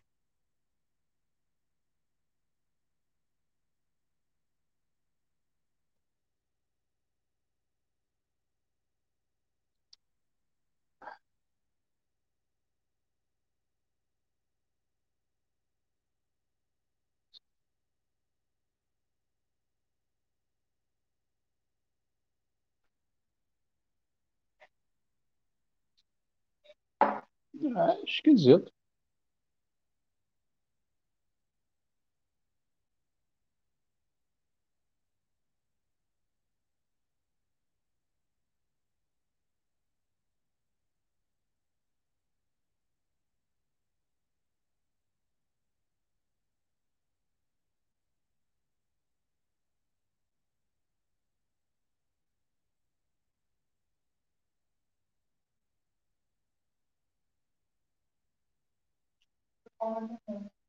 Oi? Fausto. É? Ah, tô voltando. Ah, mas aqui tá dizendo que eu tô conectado. Acho que ele que caiu lá. Agora é... eu não sei se eu tô ao vivo. Alô, se eu tô ao tá, vivo. Você tá ao não. vivo. Você tá, você tá ao vivo e eu também tô ao vivo. Você tá. Ah. Eu não sei, eu, gente... eu tava ao vivo até agora? Eu não ah, sei. Tava, tava, Fausto, tava ao vivo. como, diria, como diria aquele outro Fausto lá, quem sabe faz ao vivo, né? Ô, Fausto, a gente falou tanto de energia, de energia nesse programa, que a energia. Caiu a luz na sua casa. exatamente. Exatamente. Mas, mas agora vamos, vamos, vamos caminhar aqui para o encerramento, porque para garantir pelo menos que a gente conclua, né? E, e, que eu aperte o botão aqui de encerrar a live. Senão, é, Fausto, tá certo. Senão o Fausto vai ficar aqui com vocês a madrugada é. inteira tendo que conversar com vocês. Mas é brincadeiras à parte, ô Fausto. Então, o nome do programa já é este ou não? Porque eu ouvi mais cedo no desenho de notícias que vai ser ao vivo com o Fausto. Ah, é isso, é, é isso, isso. Então, isso, tá ao vivo com ao vivo com Fausto Oliveira. então tá aí o recado, viu? Ao vivo com Fausto Oliveira, estreia na sexta-feira, depois de amanhã, 19 de 2, às 16 horas, no canal da Revolução Industrial Brasileira. Você não pode perder, você é espectador espectador, o link está no chat, está na descrição do vídeo, o link do canal. É bom você chegar lá, se inscrever e ativar o sininho. Agradeço demais ao Fausto mais uma vez, agradeço aqui aos companheiros, né, que... O Matheus Fernandes, viu? Tá por aqui, eu nem dei boa noite a ele, boa noite, Matheus. E ao Cláudio Celos, meu xará, um abraço, se cuidem, viu? Obrigado, Fausto, mais uma vez, obrigado ao nosso público. Valeu! Na sequência aqui, coladinho com, com conversa, vem aí o JC Informa com os companheiros Pedro Araújo e Ulisses Santos. Um abraço, se cuide. Tá bom, um abraço. Tchau, tchau. Valeu, um abraço aí, até mais.